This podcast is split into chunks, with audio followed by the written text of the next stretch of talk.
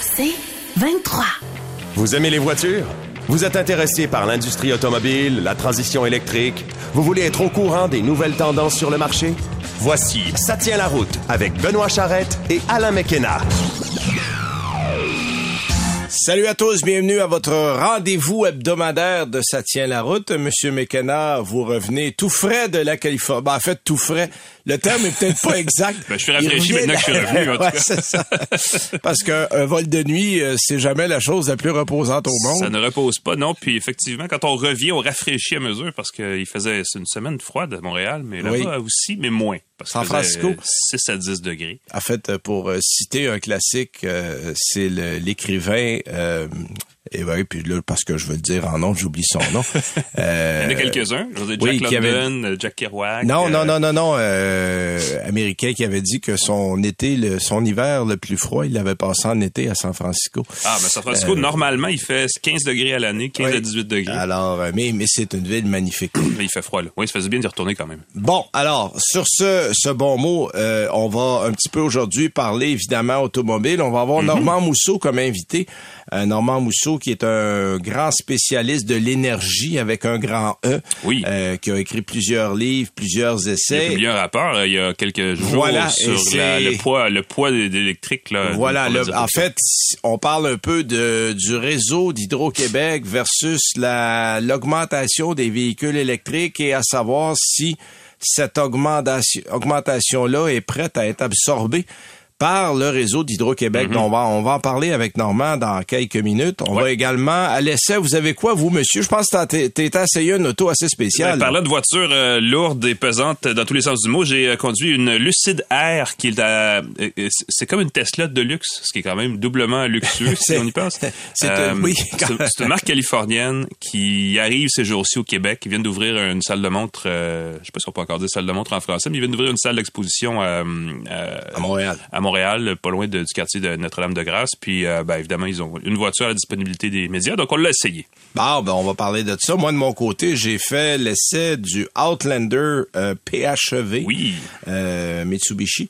Et euh, écoute, j'étais allé l'essayer. On en avait parlé, mais là, je l'ai eu une semaine. J'ai goût de te demander, est-ce que, ça- est-ce que Mitsubishi va être encore là dans quatre ans, vu ce que tu que as essayé?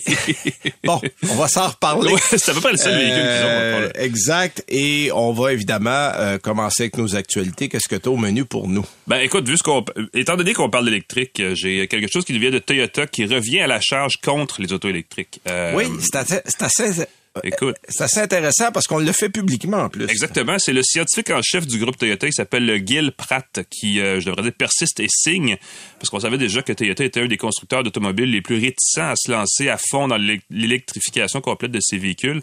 Euh, ce qui est quand même ironique parce qu'on le sait, là, Toyota est un des pionniers en la matière, euh, vu l'omniprésence des moteurs hybrides dans sa gamme. Mais euh, voilà, plutôt que de passer là, à l'étape du tout électrique, Toyota entre en guerre contre ceux qui en font la promotion, euh, je veux dire, effrénée.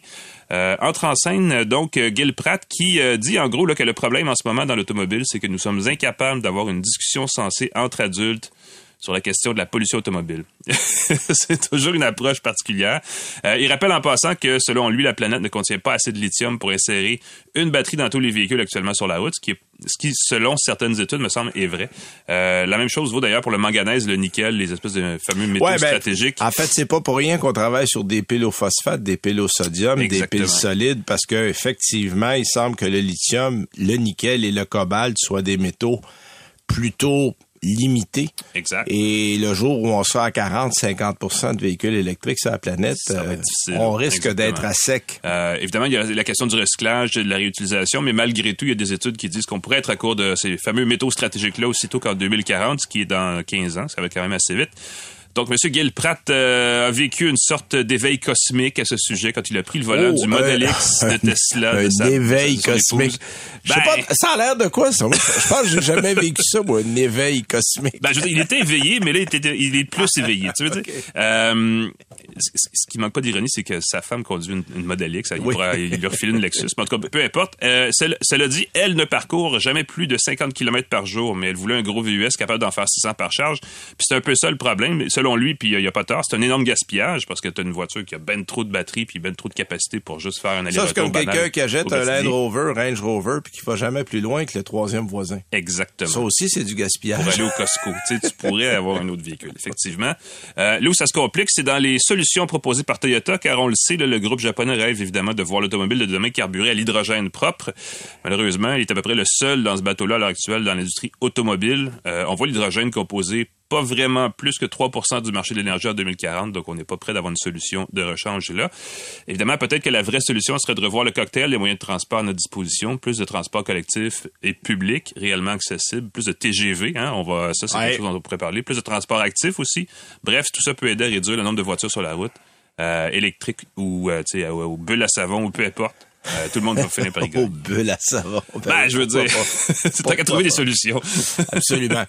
Autre nouvelle. Écoute, on en a appris un petit peu plus sur ce que j'appelle, moi, la superbe Ioniq 6 de Hyundai. Je la trouve vraiment jolie, cette Oui, voiture-là. oui. Moi, j'en ai, écoute, euh, il y en avait une au Salon de l'Auto à Montréal et les gens sont venus m'en parler beaucoup. Euh, sans l'avoir essayé, le style, la forme euh, plaisait beaucoup aux gens. Puis évidemment, elle fend l'air littéralement parce qu'elle a un CX Exact. très faible. Exact. Et j'ai appris cette semaine que, et peut-être que je te l'apprends aussi, mais c'est possible qu'on fasse une balado en direct d'un essai de la Ioniq 6 à la fin mars. Oui, oui, oui, oui.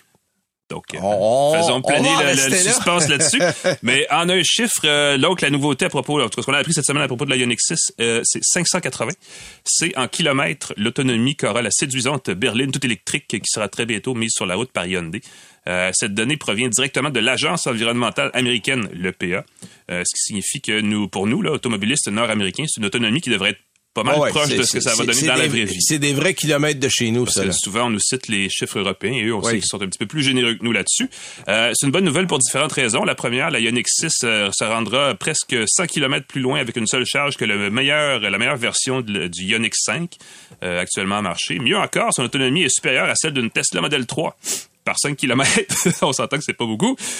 Mais quand même, un peu de concurrence qui réside à Tesla va pas faire de tort, surtout vu la différence de prix entre les deux modèles. Oui, c'est surtout ça qui est important. Exactement. Et pour une fois, une grande partie de la solution ne se trouve pas dans l'utilisation d'une plus grosse batterie. Les deux versions offertes de la Ioniq 6 ont une pile de 53 ou de 77 kWh. C'est la plus grosse des deux, évidemment, qui a été cotée à 580 km d'autonomie par l'EPA. Mais il faut féliciter Hyundai pour son application de plusieurs notions d'aérodynamique, comme tu le disais tantôt, qui réduisent à presque rien la résistance contre le vent de ce véhicule-là.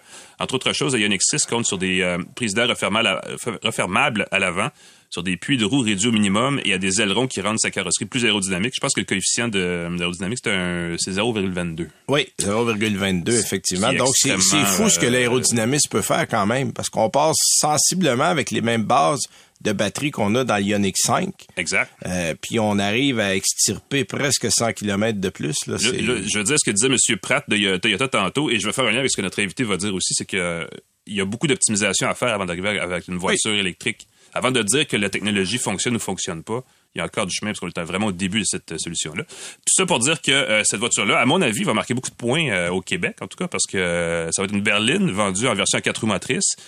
Et si on se fie aux rumeurs, le prix de détail pourrait se situer quelque, se situer quelque part entre 40 000 et 50 000 dollars avant Ouais. l'aide gouvernementale à l'achat. Exact. Si on est dans les 40 000, c'est, ça, ça va se vendre comme des petits pains chauds, c'est clair. on dit 40 000 américains, donc avec Ouais. un taux de charge, on tombe à 48 000 à peu près Là, canadiens. évidemment, ça, c'est le modèle de base avec la petite batterie Ouais. puis deux roues motrices. Là, on Fait se que, euh, comprend. croisons les doigts pour ceux qui veulent une rivale euh, abordable à la modèle 3 de Tesla. Ça serait, écoute, ça prend de la concurrence. Ça prend de la ça concurrence. En fait, tant et aussi longtemps qu'elle puisse obtenir les deux subventions, je Ça pense que différence. ça ferait une grosse différence pour beaucoup de gens. Écoute, de mon côté, moi, euh, petite nouvelle qui vient de chez Mercedes-Benz. On est en train de, comment dirais-je, euh, refaire la famille des modèles. Mm-hmm. Euh, on a appris que d'ici quelques années, seulement 14 des 33 modèles qu'on a sur le marché en ce moment vont survivre. 33. Euh, c'est un gros... Oui, C'est- oui, oui. beaucoup. c'est- le temps qu'il fasse du ménage, oui, oui, absolument. Là, on va a priori viser les familiales. Mm-hmm. Euh, on va viser également les coupés quatre portes, là, parce qu'on Mm. sait plus trop donner de la tête. Là. Moi, je pense juste à la classe E, à la CLS, puis à la AMG quatre portes. Tu dis, parce que c'est tout le même format, ça se ressemble sensiblement. Oui, Alors, quoi rapidement. on va laisser de côté les modèles coupés. Il va y avoir une classe E, point. Il y aura plus de. On va garder euh, les coupés quatre portes, c'est-à-dire on va garder les coupés. On va enlever les versions coupées des VUS parce que là on le sait, on a un GLE Le sport, conventionnel et un GLE qu'on dit coupé avec. Donc, je, je pense que là, ça commence à être moins intéressant financièrement pour Mercedes de se de s'éparpiller, euh, disons-le comme ça. Oui. Et là, on va entre maintenant et 2027, 28, on va faire euh, beaucoup de place à des modèles plus simples et on va surveiller les divisions AMG, Maybach et Mythos. Mythos. Mythos, en fait, souvent qui est la collection des modèles hyper coûteux de Mercedes.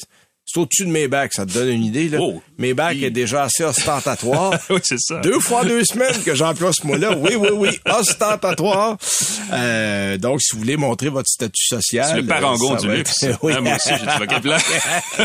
C'est le parangon du luxe, effectivement.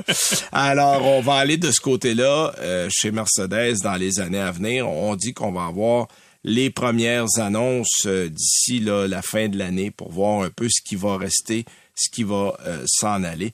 Donc, euh, pensez un petit peu à ça. S'il y a des modèles qui vous intéressent, qui vont disparaître vite, ça va être le bon temps pour aller voir. Et une autre nouvelle qui vient de chez JP Morgan qui annonce qu'on pourrait, du côté des États-Unis, diminuer le prix de certains véhicules jusqu'à 20% cette année. Oh! Là, on parle des États-Unis. Ce n'est pas une information qui concerne directement le Canada, sauf que généralement, On suit. on a tendance à suivre Ouais. les, les États-Unis à ce chapitre-là. Parce que là, on dit tranquillement, il y a plusieurs facteurs qui font en sorte qu'on refait le plein de véhicules. C'est-à-dire que là, on a, dans- pour certaines compagnies, repris un rythme de production décent. Euh, on a également les taux d'intérêt qui ont pas mal grimpé depuis quelques mois, ce qui fait en sorte qu'il y a des gens qui disent Euh, peut-être que je pourrais attendre encore un petit peu avant d'acheter l'auto parce qu'à du 7-8% là, Donc, la fête tu est prends terminée dans l'automobile. Ben, exact. Mhm. Et ça, ça fait dire à certains gens, bon, peut-être qu'on va attendre. L'inflation aussi, le phénomène inflationniste. Fait que, donc, tout ça mis ensemble fait qu'on a une espèce de petit ralentissement. Et là, ben, ça va refaire les stocks. Et on dit qu'à cause de ça, on va probablement euh, revenir à des normes un peu plus réalistes, là, parce qu'on s'entend depuis deux ans et demi, là, ça, Mais si, on ça baisse, chauffe. si on baisse les prix, c'est une bonne nouvelle parce qu'on pourrait juste garder les prix tels quels et Oui. ça continuerait d'être cher. Ça finirait d'augmenter, mais Bon, on s'entend là qu'on a des prix artificiellement beaucoup trop élevés. Oui, absolument. Fait que euh, on va voir, on dit que cette année, bon, je- j'ose croire que du côté des États-Unis, euh, du Canada, ça va être la même chose. On verra, mais euh, donc on, on annonce, euh, un avenir un petit peu plus rose. Disons-le comme ça. On prend une première pause. Nous, on va revenir avec Normand Mousseau euh, pour parler Hydro-Québec et véhicules électriques.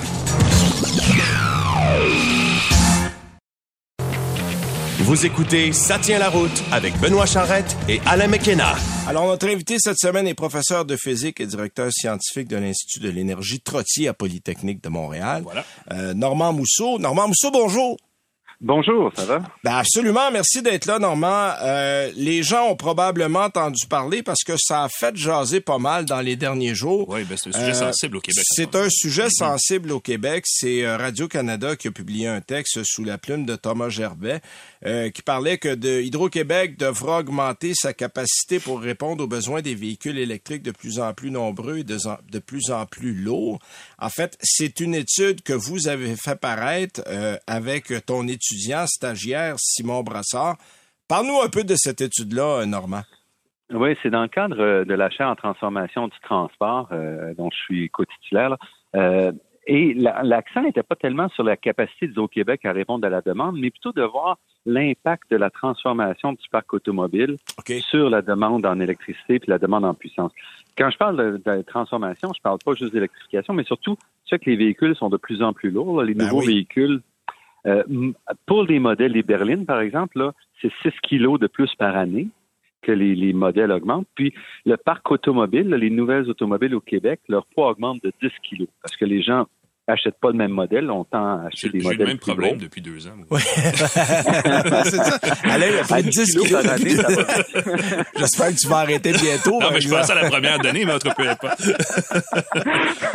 mais ça, c'est seulement les véhicules à essence. C'est- c'est- ça doit être pire encore dans les véhicules électriques, j'imagine. Ben oui, parce que la batterie doit être plus grosse aussi. Là, Ben plus oui. les véhicules sont lourds. Mhm. Alors, euh, nous, ce qu'on voulait regarder, c'est quel serait l'impact si on, on continue la tendance vers les véhicules plus lourds, sur, puis qu'est-ce qui se passait si on mettait des contraintes? Parce que quand on parle des véhicules à essence, on va parler des malus-bonus, mais soudainement, quand l'électricité arrive, ben, toute cette discussion-là de dire est-ce qu'on doit euh, favoriser les véhicules plus légers ou plus petits ou non. Donc, c'était un peu cette analyse-là qu'on faisait.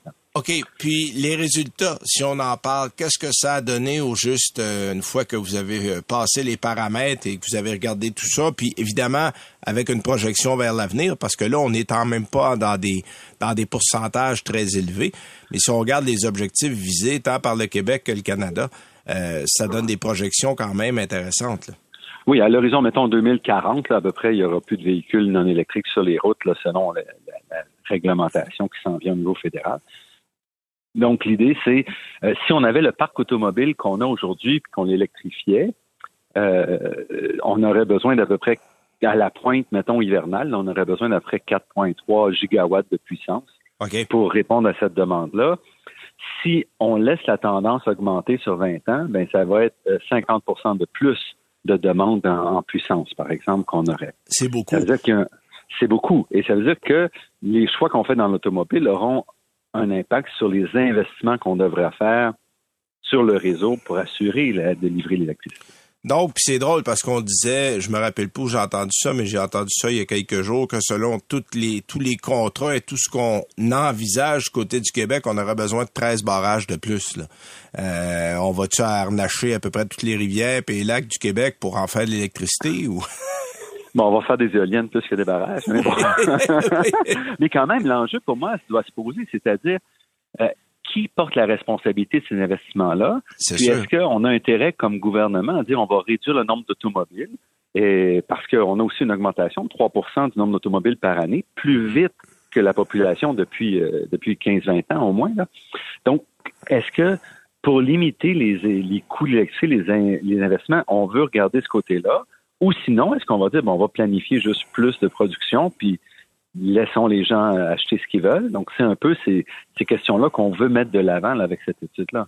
Ouais, ça va être un méchant casse-tête parce que je sais pas comment on peut partager les responsabilités avec les constructeurs. Tu sais, on parlait l'autre jour du Hummer électrique qui a une batterie de 200 kWh. 242 qui- kilowatts. qui- qui- qui a aucun bon sens. Là, ce qu'on voyait, on en parlait dans le début d'émission, il y a des véhicules de plus en plus qui sont aérodynamiques et qui réduisent euh, la résistance, donc ils peuvent avoir une batterie plus modeste et avoir une meilleure autonomie.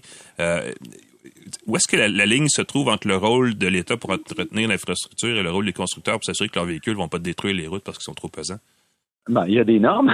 On peut juste dire vous n'avez pas le droit de les vendre. Ouais. Ou vous devez euh, ou de- vous devez mettre en vous devez vendre une certaine fraction. Voici le poids moyen des véhicules. On met ça, la loi euh, sur les véhicules à zéro émission, c'est ça aussi, là. C'est-à-dire on impose. On peut mettre une taxe aussi. Il y a déjà une taxe sur les plus gros véhicules parce que ces véhicules-là plus lourds vont aussi un- avoir un impact sur les, les infrastructures routières, hein, oui. puis Ouais. les risques pour les, les citoyens. hein. Ouais, puis on le sait, euh, on le sait, Normand Mousseau, à, à chaque nouvelle génération de véhicules, on dirait que les véhicules euh, prennent plus de place, sont plus grands, euh, ont, ont plus, euh, je dirais, on, on engraissent, disons-le comme ça. Et ça vous préoccupe parce qu'à un moment donné, euh, ça va devenir ingérable ou il va falloir à un moment donné mettre des limites. Est-ce qu'on peut dire, parce que là, le fait qu'on n'a pas de bonus-malus, on n'en a pas, il y en a en Europe et ça, ça a beaucoup changé les choses. Est-ce qu'on pourra dire, un véhicule électrique, passé tel poids, il y aura tel prix à mettre dessus? Oui, ça pourrait être ça. Mhm. On pourrait dire, euh, on pourrait mettre ces, ces règles-là, ou voici des tarifs qui vont être chargés différemment. Ou il faut y penser. Euh, ça peut être aussi de dire, vous pouvez pas stationner parce que voici la taille maximale des véhicules qui peuvent se stationner ici. Ouais, il y a toutes sortes de façons de le véhicules. penser. OK. En fait, quelqu'un me faisait remarquer aussi qu'il y a un enjeu, c'est que les petits véhicules, ces jours-ci, euh, les constructeurs disent, vous n'avez pas le droit de tirer quoi que ce soit. là. Donc, euh, il y a aussi des réglementations qui pourraient être mettre de dire, il faut que vous mettiez sur la route des véhicules petits qui puissent faire un certain service. Comme ça, ça force pas les gens à acheter un plus gros véhicule si on Ah a besoin oui. de tirer un trailer. Ouais. Et, euh, et ça, c'est aussi ailleurs en Europe, on peut tirer sur des, avec des petits véhicules. C'est une question mais plus de, de promotion des, des, produits là. Oui, parce que parce que moi moi je vois des véhicules identiques à ceux qu'on a chez nous en Europe. En Europe, on peut remorquer, puis ici, on conseille pas de remorquer. Ben, ça n'a pas valeur de loi. La recommandation de poids maximal des constructeurs, c'est une, une, indication euh, conservatrice du constructeur. On peut, avec une, euh, une petite Ford Focus, c'est une vieille voiture, je donne un exemple, mais remorquer une roulotte. Euh, il y a des enjeux de, de garantie et autres là, qui, mhm. peuvent être, qui jouent. Là, voilà. ouais. Mais est-ce que est-ce que vous avez exact, est-ce que vous avez Normand Mousseau fixé une espèce de point de non-retour, c'est-à-dire qu'on aurait jusqu'à telle date pour agir, puis après ça, ça va commencer à être dangereusement compliqué? Ben, pour moi, il faut agir le plus rapidement possible. Là, on est à quelques pourcents de véhicules euh, électriques sur les routes, avec pas beaucoup de choix dans le modèle. Donc, il ne faut pas atteindre, attendre 2030 ou 2035. Là. Il faudrait mettre ça en place, mettons, d'ici deux, trois ans au maximum pour être sûr d'orienter, puis être sûr que ça déplaise le moins aux personnes, parce que plus vite on le met en place, moins il y a de gens qui ont des véhicules électriques, moins il y a de gens qui vont se sentir touchés. Exact. D'une certaine façon, on habitue les gens puis les nouveaux qui arrivent, ben, ils savent pas que ça pourrait être différent, fait qu'ils vont, ils vont s'intégrer. Parce qu'il y a eu des normes depuis, elles existent depuis longtemps, les normes sur la, la, la consommation moyenne des véhicules euh, à essence, nécessairement. Donc, on pourrait créer une même norme pour le, le, wattage par kilomètre ou peu importe comment on fonctionnerait, mais qui imposerait une certaine responsabilité énergétique pour les Donc, avez-vous fait des suggestions, genre pour une table de concertation ou euh, au niveau gouvernemental ou parler à quelques gens? Est-ce qu'il y a déjà des démarches à ce niveau-là qui ont été faites? Non, on, a, on, aurait fait, l'étude n'est même pas finie, là. je présentais ça juste à Thomas Gerbet, juste euh, en gros, j'avais mon étudiant d'été, puis pour moi, c'est une façon qui qui soit un peu vu, mais je m'attendais pas à ce l'impact que ça a eu. Alors, on n'a pas encore fini le travail. Là. Ça fait partie des projets. bon, je pense qu'on va commencer par vous laisser finir. Première étape. Mais après ça, euh, moi, je m'engage au nom de l'émission à suivre ça parce qu'effectivement, euh, pour bien des gens et, l'industrie aussi, c'est nouveau, les véhicules électriques. Ben, et euh, je, pense qu'il euh, y, y, a beaucoup à faire à ce chapitre-là. Je, je demanderais, M. Moussou, qu'est-ce qu'il reste à compléter dans l'étude exactement? Ben, on, a juste un PowerPoint pour le moment. Il reste à l'écrire puis à faire des recommandations qu'on n'a ah. pas encore écrites. Il faut qu'elle l'écrire, ce, bon, ben. Est-ce que vous regardez d'autres euh, l'impact d'autres technologies? Parce que tantôt, on parlait d'hydrogène. Il y a des constructeurs qui, aiment beaucoup ça et qui aimeraient savoir ça. Est-ce que vous regardez le cocktail énergétique qui est possible ou vous vous concentrez sur l'électrique? Ben, en, fait, on a des projets là, dans un cadre d'un autre truc qui s'appelle l'accélérateur de transition, là, surtout dans l'ouest du pays. Au Québec, je sais que la chaire en, en gestion de l'énergie de Pierre-Olivier Pinot et Joanne Whitmore, là, mm-hmm. euh, qui vont, qui travaillent justement pour évaluer certaines technologies pour le transport lourd, incluant hydrogène, incluant batterie. Euh, donc, euh, on, il se fait de ce côté-là aussi. On en ressort un petit peu inquiet sur l'avenir du transport. Est-ce que vous êtes quand même optimiste? Est-ce qu'on va réussir à faire une transition, de, je ne veux pas dire verte, mais quand même une transition énergétique qui va être positive en fin de compte? on va faire de notre mieux. Mais moi, je, je, je c'est pas une question d'optimisme ou non. Là. On a de la misère à bouger, on a de la misère à se transformer. Mm-hmm. Puis ce qu'il faut, là, justement, aujourd'hui, je tenais, je suis dans un colloque sur les matériaux durables. Et ma position, c'est de dire on a besoin d'avoir une vision intégrée des enjeux de transformation. On peut pas juste construire des éoliennes partout non plus pour répondre aux besoins de transport. Euh, il y a des questions d'accès aux matériaux pour les batteries. Donc, il faut être capable de dire on doit aussi réduire la demande. Et pour ça, ça veut dire déplacer des gens vers d'autres moyens de transport, réduire dans certains cas la demande en transport, parce que sinon, on n'y arrivera pas. Ben, Normand Mousseau, Normand Mousseau, un grand merci. Euh, merci pour ton temps. On va te laisser aller parce que je sais que tu as justement ta conférence à préparer. Euh, je vous rappelle que Normand Mousseau est euh, professeur de physique et directeur scientifique de l'Institut de l'énergie Trottier à Polytechnique Montréal. C'est aussi l'auteur de Au bout du pétrole, si vous trouvez ah ça quelque part. Un excellent livre que j'ai lu. merci beaucoup, Normand, et à une prochaine. Merci, à une prochaine. bye. bye. Alors nous, on va à la pause et tout de suite après, on fait notre chronique écoloto et nos essais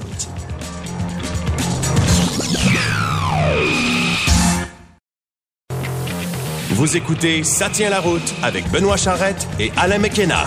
Alors, je vous rappelle que pour nous écouter, c'est très simple. Vous pouvez aller sur le 98.5 dans la section balado. Ça tient la route. On est là chaque semaine sur votre plateforme préférée de podcast. On est partout. Je les nommerai pas toutes. Il y en a beaucoup. Il suffit de chercher, ça tient la route. Il suffit de chercher. Abonnez-vous. On le mhm. dit, abonnez-vous. Ou mhm. sur annuelauto.ca. On fait une mise à jour aussi sur notre site à chaque semaine pour euh, écouter le balado de la semaine. Voilà, c'est dit. Tiens, euh, nos amis des Coloretto cette semaine nous ont envoyé un petit texte euh, qui s'intitule Trouver tous les rabais pour l'achat d'un véhicule 2023 du gouvernement du Québec et du Canada. En fait, on parle de véhicules qui commencent, on en parlait tantôt, Alain, mm qui a des tendances au niveau des prix qui bougent. donc, il y a, y a des, des rabais qui sont intéressants. Il y a des véhicules qui ne sont plus admissibles au rabais. Euh, il y en a d'autres qui viennent rentrer euh, dans les nouveaux rabais. Donc, on fait la liste euh, des modèles qui ont droit parce que des fois, on est un peu mêlé. Je prends l'exemple comme le Q4 e-tron qui vient tout juste d'arriver. Mm-hmm. Bon, ben lui, il a le droit au rabais de 7000 dollars du provincial et de 5... Non, c'est-à-dire, il a droit au fédéral, c'est ça, et au provincial. Il y a d'autres modèles comme le i4 en modèle de base qui a droit aux deux rabais. Euh, la Bolt, en fait, on fait la liste complète, y inclut les nouveaux modèles qui viennent d'arriver. Donc, euh, ça, on aura un lien sur le site d'annuelauto.ca un petit peu plus tard cette semaine pour vous pourrez aller consulter. C'est fort intéressant. Mm-hmm. Voilà, c'est dit.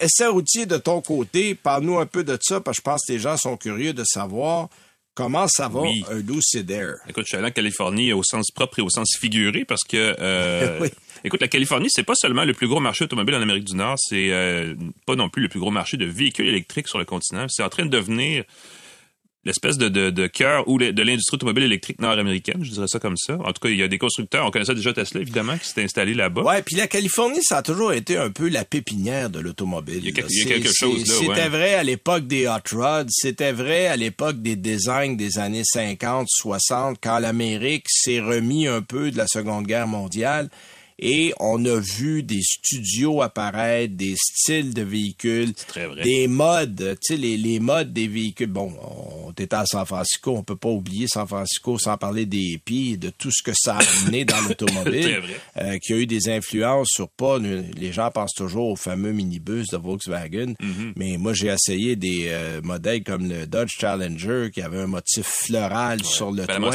est aussi une voiture qui est euh, très associée à, la, San Francisco. Exactement. Donc, il y, a, eu cette époque-là, on dirait que avec la venue plus grande des véhicules électriques, on retrouve à nouveau cette espèce de, foisonnement d'idées qui viennent de la Californie. le cerveau est à Détroit, le cœur est en Californie, on peut dire ça. Puis, comme Tesla, Lucid se présente comme une compagnie californienne, probablement pour euh, l'origine techno de l'affaire, parce que la Silicon Valley, on le sait, est plus techno, avec les grands joueurs euh, comme Apple et tout ça.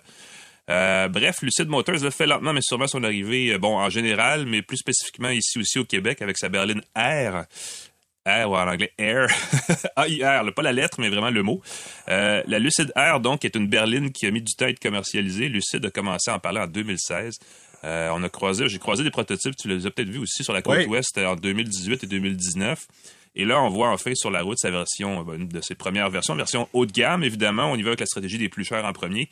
Euh, mais il existe des versions complètement déjantées de cette voiture qui seront ajoutées au catalogue bientôt. Il va y en avoir des plus abordables aussi. Euh, donc, la première version qui arrive en ce moment, c'est la Grande Touring ou la GT. La GT. Tout simplement.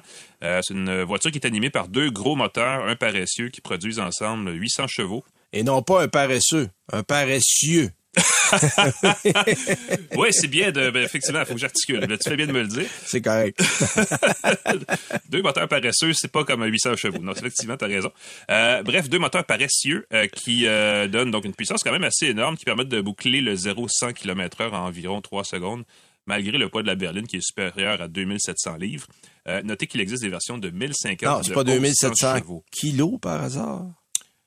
Euh, 2700 livres. Parce que 2700 livres, c'est pas pesant, ça. 2700 kilos, ça, ça, c'est un point intéressant. Effectivement, parce que c'est une berline qui est très lourde. Oui. Oh mon Dieu, mais, mon métrique, je l'ai égaré. Non, c'est pas grave, on t'en veut pas. Merci. Euh, il y a des voitures, des, modèles, c'est-à-dire plus puissants encore, hein, 1050, 11, 1111 chevaux. La 1111, c'était la version que les premiers acheteurs ont acheté, l'édition, oui. euh, je sais pas trop, le Early Adopters. Et il va y avoir une version à 1200 chevaux à trois moteurs qui est dans les plans qui va arriver l'année prochaine. Euh, malgré tout ça, la R qui est livrée aux premiers acheteurs ce jour-ci a une autonomie qui avoisine les 800 km par charge, ce qui est pas mal. Euh, ça explique un peu aussi pourquoi la Lucide se permet de la vendre au gros prix. Elle coûte 191 000 la GT. C'est pas abordable. Euh, c'est pas abordable. Il va quand même y avoir d'ici la fin de l'année deux variations plus abordables justement de la R, la Touring et la Pure qui coûteront respectivement 131 et 107 000 dollars. OK. C'est plus abordable, mais c'est pas abordable nécessairement. euh, leur puissance et leur autonomie, évidemment, vont être euh, euh, aussi plus modestes. Là, on parle de 480 chevaux et de 650 km d'autonomie pour la Pure, qui est l'espèce de modèle d'entrée de gamme, si vous voulez. Euh, deux choses permettent à cette voiture-là d'obtenir des bons résultats sur la route. Son design, très aérodynamique. On a un coefficient d'aérodynamique de 0,22, ce qui est parmi les meilleurs sur le marché. Ouais. Euh, quand on prend, quand on embarque, on s'en rend compte, son pare-brise aide beaucoup. C'est un pare-brise qui est très, qui a un angle très prononcé, surtout qui se rend jusqu'à la moitié de l'habitacle, donc derrière les sièges conducteurs. Euh, c'est assez impressionnant vu de l'intérieur. Évidemment, ça, ça laisse craindre que si on frappe une roche en route, euh, ça va coûter cher. Et effectivement, ça coûte euh, plus de 2000 dollars la pièce, plus le temps pour le remplacer. Donc, c'est un pare-brise qui ne sera pas donné. Il faut faire attention à ça. L'autre détail, la mécanique a été développée à partir d'une architecture de 900 volts, ce qui rend le moteur plus efficace d'une part et permet de recharger plus rapidement d'autre part quand on la branche à la bonne borne, n'est-ce pas? Oui, ça, faut trouver la bonne borne. Trouver la bonne borne, c'est un peu le défi, mais une fois qu'on le fait, on, a, on peut récupérer jusqu'à 500 km d'autonomie en 18 minutes. Donc, le temps de prendre le proverbial café, ben, à 500 km, Oui, euh, généralement, c'est un thé puis un muffin avec. Tu vois? Ouais, c'est ça. Chacun a sa, sa bonne habitude. Euh, évidemment, avec tout ça, au volant, on remarque pas vraiment le poids élevé de la berline. La conduite est réglable en 3 degrés de puissance. Et dans les trois cas, les accélérations sont plus que suffisantes, là, peu importe les circonstances. Euh, quand on le met en mode débridé, je sais pas c'est quoi le nom, là, mais quand on prend la, la- la totalité de la puissance des deux moteurs, vraiment, ça décolle, comme les Tesla quand on faisait les Ouais, vidéos ouais, ouais. virales au début de l'existence de, de Model S. T'as le loup de Chris dans le Tesla, là. Ouais, c'est un peu le, un peu le même principe. Euh, le tableau de bord, évidemment, très minimaliste, à la, très, à la tendance moderne. Là, on trouve des écrans tactiles de chaque côté du volant pour régler la climatisation, ces choses-là. Et évidemment, la console centrale aussi est un gros écran tactile. Euh, il faut s'y faire. Ça, tout le monde fait la même chose. C'est, pas si mal dans la Lucid Air. C'est une fois qu'on sait où sont les choses, qu'on trouve, qu'on se rappelle il y a, comment il y a- se il y a rendre un temps d'adaptation. C'est comme n'importe quoi qui est neuf. Il faut d'abord se repérer. Mais une fois qu'on le sait, ça va plutôt bien. Euh, peu importe le mode de conduite, la voiture a un comportement quand même assez rassurant. Là. Euh, même sur la neige vive, je l'ai essayé la semaine dernière, puis il venait, il venait de tomber 25 cm, puis c'était euh, légèrement euh, gratté, Et- mais ça, ça allait bien. La voiture À, est 2000, rassurante. à 2700 kilos, euh, il n'y a pas de danger, ça reste à terre. J'allais dire, elle a le poids pour y arriver, effectivement. il y a moins de risque de dérapage. Et les freins aussi, euh, je me rappelle plus de la taille des, des disques, mais ils sont énormes. C'est vraiment des, des freins euh, surdimensionnés. Euh, côté collectivité, ben, on n'a pas encore ni Android Auto ni CarPlay, mais on me dit que ça s'en vient. Il va y Ah avoir oui. une mise à jour du Fait logiciel. Fait qu'il y a ni un, ni- fait qu'il y a rien. Ils ont même pas un système maison. Il y, a, il y a du Bluetooth, évidemment, avec euh, la radio, Ouais, ouais, tout ouais. ça, mais il y a une mise à jour logicielle qui s'en vient, qui va arriver. Peut-être au courant du printemps. Parce Euh, qu'à 191 000, là, ce serait une bonne idée. ça serait fun d'avoir ce qu'on Hein? veut dedans, Ça de même, là. Euh, Parce que le Kia Rio, lui, il l'a à 17 18 000. là. C'est un bon Ouais, point. Euh, Il faut dire quand même, le directeur financier de Lucid, c'est un ancien dirigeant d'Apple, donc il doit s'y connaître en matière de connectique. En plus. On présume que ça va finir par le message de Ton gars vient d'Apple, puis il n'y a pas CarPlay fait dans le passer, char. ouais. Dis, hey! Euh, parlant de direction d'entreprise, Lucid Motors dit avoir les moyens d'assurer sa survie financière parce que l'entreprise, évidemment, n'est pas rentable oui, ils ont, ils ont trouvé un bon samaritain quelque part au Moyen-Orient, eux autres. Euh, il y a une stratégie de produit. Ben oui, il y a ça aussi. Mais Oui. Il y a une stratégie de produit. Il y a un VUS qui s'en vient. On a déjà vu des esquisses. Là. Euh, il devrait arriver euh, 2024, j'ai- si je me rappelle bien. Euh, il va y avoir d'autres variants aussi qui vont arriver euh, Ok. d'ici la fin de la décennie. Il y a une usine en Arizona qui est en train de quadrupler de taille en termes de capacité, qui devrait assurer euh, pour les gens qui ont... Apparemment, il y a beaucoup de gens qui sont prêts à payer 200 000 pour une voiture. Oui, ça me surprend toujours, ça. C'est qui ce monde-là? Ben là, tu vois, il y a des indications. Il y a une autre usine en Arabie Saoudite qui est en train d'être construite. Oui. Et, et- et c'est un peu ça qu'il faut savoir à propos de Lucid. L'entreprise est financée par le Fonds souverain d'Arabie Saoudite, qui est un des plus gros, sinon le plus gros fonds souverain au monde. Ah, d'accord. Euh, L'Arabie, on le sait, c'est pas un pays qui est particulièrement reconnu pour son progressisme ni pour son respect de l'environnement. Je sais pas où t'as pris ça. Écoute, euh, donc. euh, Ils sont pas reconnus pour grand-chose à part le pétrole. ben c'est ça. Puis là, ils veulent, euh, ils veulent prouver qu'ils, peuvent faire autre chose. Donc, ils financent Lucide. Euh, Il y a une décision peut-être éthique là si vous magasinez. Quand je suis allé voir leur, leur salle de montre, il y avait beaucoup de, de- d'acheteurs d'une vieille Tesla modèle S, modèle X qui Ok. était dans, la- dans le stationnement. Donc, peut-être que Lucide essaie d'aller euh, voler des clients à, à, à Twi- Pas, à- pas essaye. Twitter, mais à Tesla. À Twitter aussi. C'est un lapsus euh, Par qui la bande, oui. Euh, et ça me faisait penser parce qu'il y a des gens, il y a beaucoup de gens qui étaient fâchés par l'attitude d'Elon Musk à la tête de Twitter depuis qu'il tweet Ouais. un peu n'importe quoi et qui se sont dit, moi, j'ai annulé mon achat d'une Tesla. J'espère que ces gens-là iront pas acheter une Lucide parce que ça n'envoie pas nécessairement le message qu'ils espèrent envoyer. C'est pas Non. une marque qui. Non, qui- parce qui qu'ils les savaient, bonnes- les s'ils bonnes savaient comment l'Arabie Saoudite, euh, mettons, euh, gère le pays, Ouais. je pense qu'il aurait acheté une.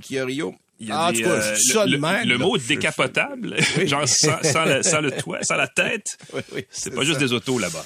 Non. Effectivement. Ouais.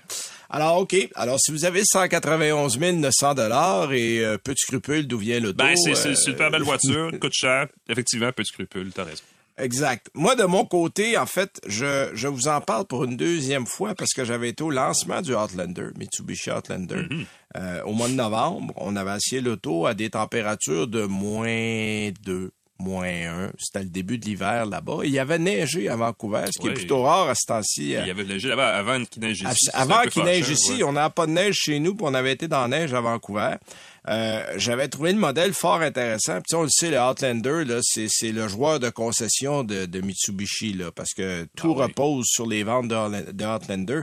Si on n'a pas ça, on n'a rien. Parce Mhm. que c'est- pratiquement... Bon, c'est pas avec le RVR ni avec le Eclipse Cross qu'on va refaire la, con- la, la- la concession, là, c'est clair. Alors, on a beaucoup misé sur ce modèle-là et le PHEV, ben, on a finalement le moteur qui est électrique, qui est en Europe depuis un certain temps. Euh, on a grossi euh, la batterie. On a une batterie lithium-ion de 20 kWh au lieu de 13,8 qu'on avait autrefois. Ce qui veut dire que quand il fait beau l'été, en descendant de côte, le soleil dans le dos, euh, on a à peu près 60 km, 62. Ouais, parce qu'on faisait 20-25 avec la Euh, on génération faisait, précédente. ouais, exact. Là, je l'ai eu en hiver. Et bon, tu le sais, cette semaine, on a tout eu. Il a fait euh, pas trop froid, froid, euh, Sibérie. Plus froid. Euh, écoute, pôle Nord, on a, on a eu toute la variété des températures. Et j'ai découvert, j'ai eu quelques surprises. Je Oh. me suis levé un matin où il faisait moins 15. C'était pas le matin le plus froid, mais à moins 15, j'ai dit, ah, je vais le mettre en mode électrique. Et là, ça me répond dans le tableau de bord. Mode électrique non disponible. Batterie, quelle batterie? batterie? tr- batterie trop froide. Ah, Batterie trop froide. oui, elle sait pourquoi elle fonctionne pas. Et quand la veille, je l'avais pris, j'étais à peu près, il me restait comme 40 quelques kilomètres d'autonomie. Et là, j'avais une réunion, puis là, ça c'est quand je suis ressorti de la réunion, il faisait moins 9. Là, le mode électrique a fonctionné, mais j'avais perdu 12 kilomètres pour une raison que j'ignore. Batterie jolie. Et le 34 qui restait, finalement, c'est 20, parce qu'au bout de 20, 21 km sur l'autoroute, le moteur embarqué, j'étais vide. Donc, un petit peu déçu du rendement en hiver, là, parce que ça n'a pas donné grand-chose. Je présume que c'est mieux l'été. Sauf que je dois dire que le véhicule va très bien. Bon, faut, faut dire que le modèle qu'on nous a prêté, c'est le GT Premium, là, qui a, qui a tout nommé-les, il est dedans, là, là, c'est pas compliqué. Et c'est quand même 57 500 dollars. C'est pas donné.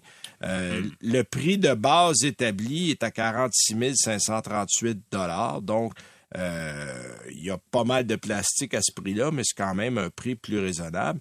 Mais cela dit, c'est bien fait. Euh, c'est un produit Nissan à la base. C'est le Rogue qu'on a habillé à la façon Mitsubishi.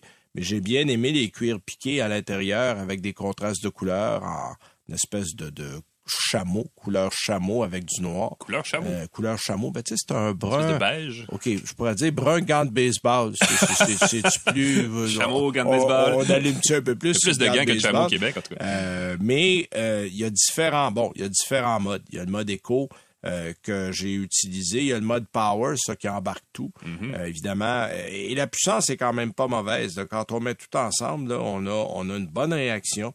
Euh, L'écran tactile fonctionne bien. On est capable.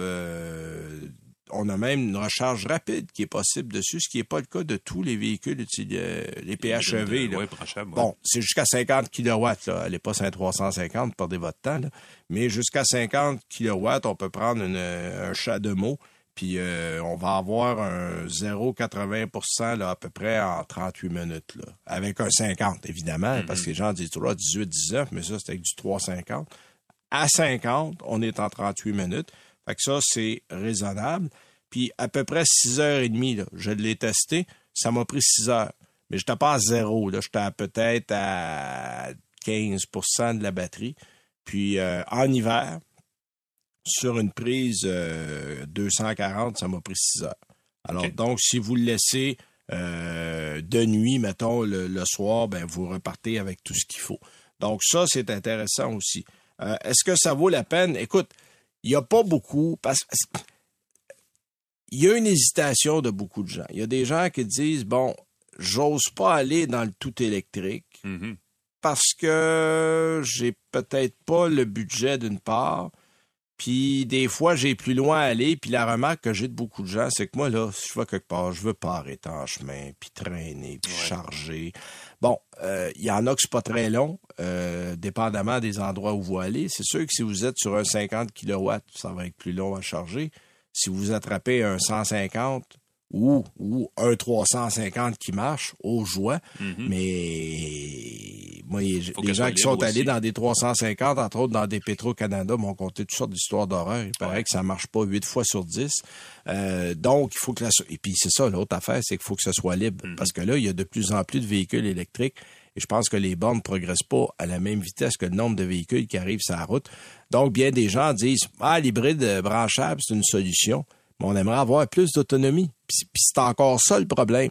Parce que, tu sais, 60 l'été, euh, c'est 40 l'hiver. C'est c'est- c'est 45. Là, moi, le- les matins qui faisaient pas trop froid, là, j'ai, je me suis rendu à 54. C'est le plus loin que je suis allé l'hiver. Euh, puis le 54, si vous faites de la ville, vous allez être à peu près, vous allez être proche de la vérité. Mais si vous allez quelque part et que c'est de l'autoroute, vous ferez pas 54. Vous allez faire 40, 42. Puis c'est pas bien loin. Tu sais, c'est pas loin, loin. Moi, je, rêve du jour où il y aura un hybride branchable à 100 km. euh, puis un vrai 100 km. Là. Même l'hiver, on n'en perdra pas trop.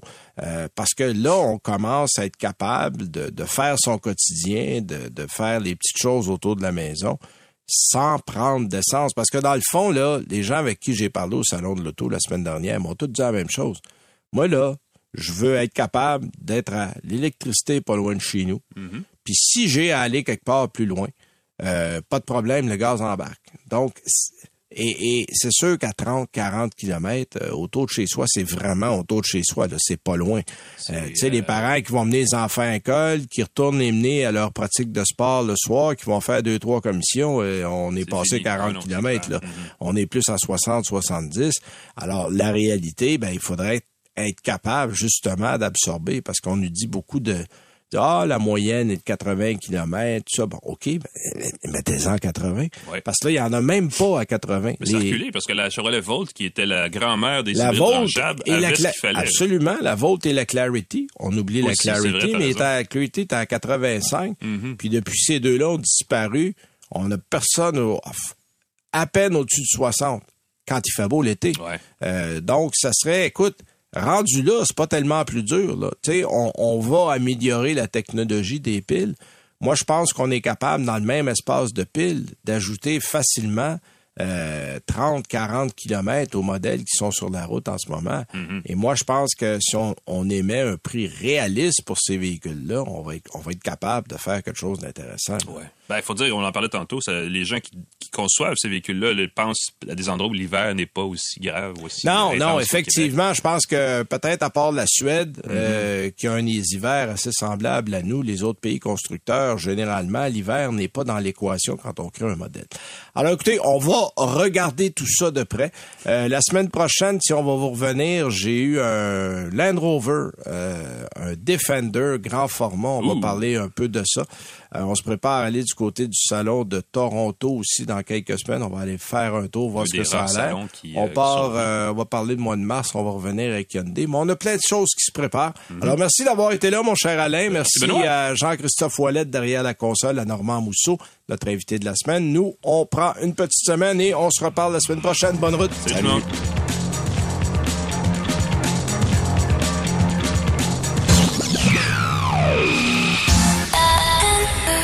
C'est 23.